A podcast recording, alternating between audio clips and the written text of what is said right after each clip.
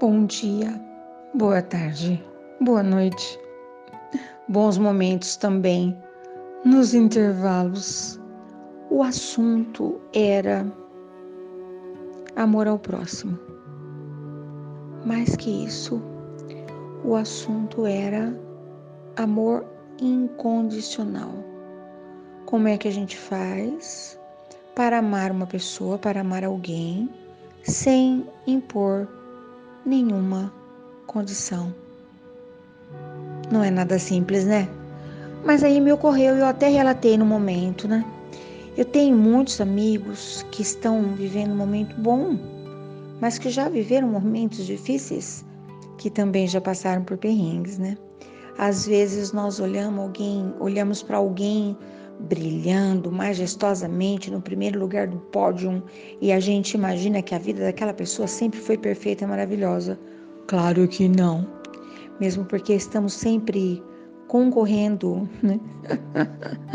sendo avaliados, sendo investigados, sendo filmados e por aí vai. Mas a história que eu me lembrei de um grande amigo querido, nós tivemos na nossa infância momentos bem parecidos e ele foi um dos meninos que eu tive alegria de, de partilhar momentos né, na meninice, na juventude. E eram, eram muitas dificuldades, na verdade. Né? E eu me lembro de uma situação específica que a família estava passando por um momento extremamente difícil e que eles foram convidados a se retirar da casa onde eles moravam, que eles estavam sem condições de pagar o aluguel. O dono da casa não quis nem saber, a gente não vai nem entrar no mérito da questão. Porém, esse menino contou-me na época, né, quando aconteceu, que ele não sabia se a tristeza maior era de não ter uma casa, não ter um lugar, porque eles foram para um lugar infinitamente pior, que já não era tão bom, ou a, o constrangimento de ter os olhos todos voltados para eles, né? Pode ser que até nem tenha sido nada disso, mas quando nós estamos numa situação delicada, a impressão que nós temos é que todo mundo sabe, é que todo mundo percebeu e que todos estão falando, coisa que nós não deveríamos ligar a mínima. Porém, o tempo passou, bastante tempo, convenhamos, né? E quando começou a pandemia, ele me participou. Hoje ele está muito bem instalado na vida. O contexto da vida hoje lhe é muito favorável. E ele me contou né, que ele estava preocupado e que havia na sua empresa alguns uh, funcionários que estavam enrolados com cartão de crédito, que pagavam aluguel caro, e a empresa é um tanto afastada na cidade onde, onde ele está hoje, né? A empresa sempre, geralmente é num distrito empresarial, né? Muitas cidades. Inclusive, ele foi convidado pelo prefeito da cidade uh, que ele deu algumas facilidades, né? Para que ele montasse a sua empresa lá. Era uma empresa pequenininha, hoje já não é mais uh, pequena, já tá, tá bonita no pedaço. E ele me manifestou esse, essa preocupação. Na verdade, a preocupação de ter os funcionários tranquilos, com contas pagas, etc e tal, é, já era um projeto antigo dele, né? Fazia de tudo para resolver. Porém, com a iminência da pandemia, as coisas ficaram muito piores. E ele elaborou um projeto que eu vou dizer aqui extremamente grandioso, projeto caro e, e raro, né? E ele juntou-se a outras pessoas e quando ele manifestou o seu desejo, o pessoal falou: "O cara é louco". Perdeu totalmente o juízo. A pandemia nem chegou e ele já está nessa situação. O desejo, o projeto era o seguinte: de juntar-se a outros eh, profissionais, a outros bem estabelecidos né, financeiramente, e eh, montarem, construírem praticamente uma vila e ele foi corajoso, ele procurou todo o pessoal, todos os empresários ali da, daquele distrito, e eles elaboraram é uma moradia, um condomínio, na verdade, né? também ali nas imediações. Uh, pediram para o prefeito se, a partir de um certo número de, de profissionais, se o prefeito colocaria uma linha de ônibus, porque para trabalhar os funcionários não precisariam, fica bem ali. Não é no distrito, mas é bem do ladinho do distrito, né? Um convite para que o progresso chegue ali. E claro, muita gente zombou, Muita gente fez de conta que não entendeu, mas muitos ajudaram. E ele, eles conseguiram, né? Uh, são várias empresas que se juntaram, eles são os administradores, os funcionários pagam um valor simbólico, porque também não pode, não pode ser tudo de graça, né? Pagam um valor simbólico pela energia, pelo consumo de água, pelo consumo de gás e pelo ir e vir, aí uma porção de coisas, né? Mas o que projeto maravilhoso, fantástico. Porém, o que, o que mais me chamou a atenção nessa conversa que nós tivemos, especificamente, que ele disse assim, que quando ele falava para as pessoas, mas por, que, mas por que você é tão contrário a esse projeto? Ah, imagina, daqui a pouco tá tudo destruído, daqui a pouco tá tudo danado. E ele dizia assim, eu desejo, por minha conta e risco, ver esse projeto pronto e não ter nenhuma expectativa.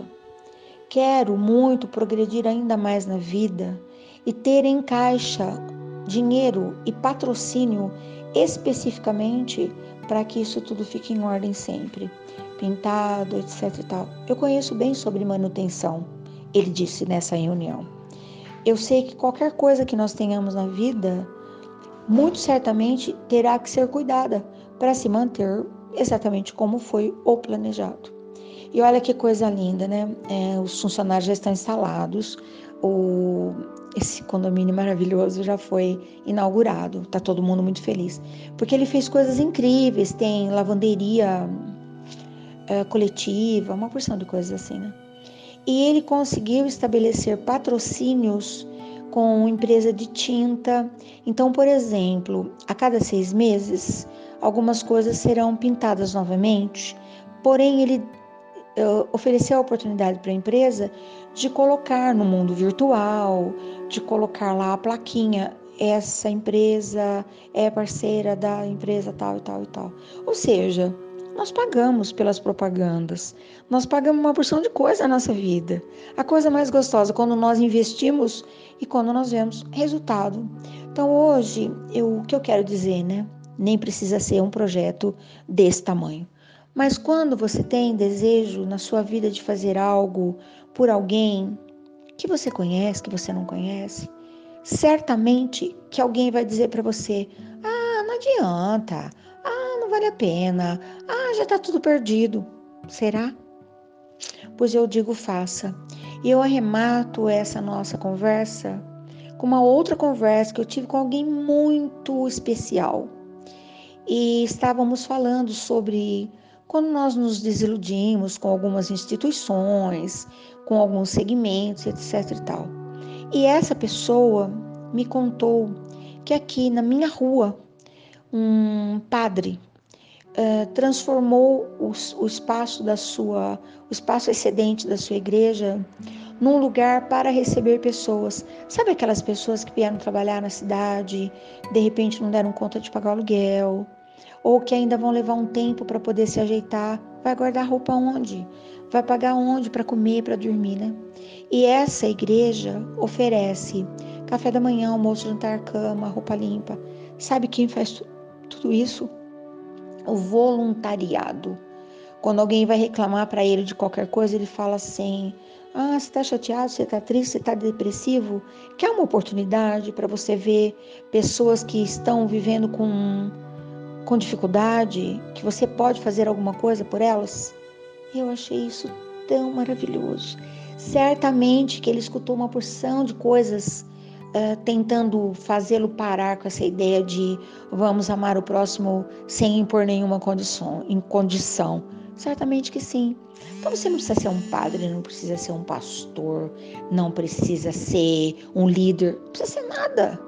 Você só precisa ter no seu coração o desejo de amar de verdade, sem esperar que essa pessoa que você vai ajudar tenha condições de devolver o favor, tenha condições de fazer alguma coisa por você. Simplesmente você vai lá e faz aquilo que você acredita.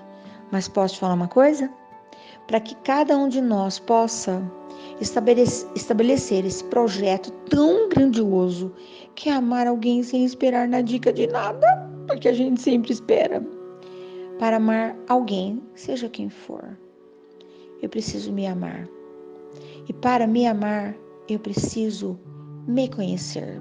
Para me conhecer, eu preciso desenhar uma intimidade. Sabe aquela intimidade? De ouvir os meus anseios, de ouvir os meus desejos, de saber dos meus projetos, dos meus sonhos. Então, primeiro eu vou lá dentro, na minha casinha, na minha igrejinha. Faço por lá uma investigação e quando eu estiver pronto, aí sim, eu saio para colocar em prática qualquer amor que eu deseje, por mais pequenininho discreto que ele seja. Eu desejo que você ame muito. Eu desejo que você se ame muito. E para que você se ame muito e para que você ame, eu vou dizer que existe uma condição muito especial. Sabe como chama isso? Situação de paz. É preciso que a nossa alma esteja em paz, apesar de. Então, o meu convite hoje, pacifique cada pedacinho do teu coração. Estabeleça ordem em cada cantinho da sua casinha íntima. Depois você me conte. Até amanhã.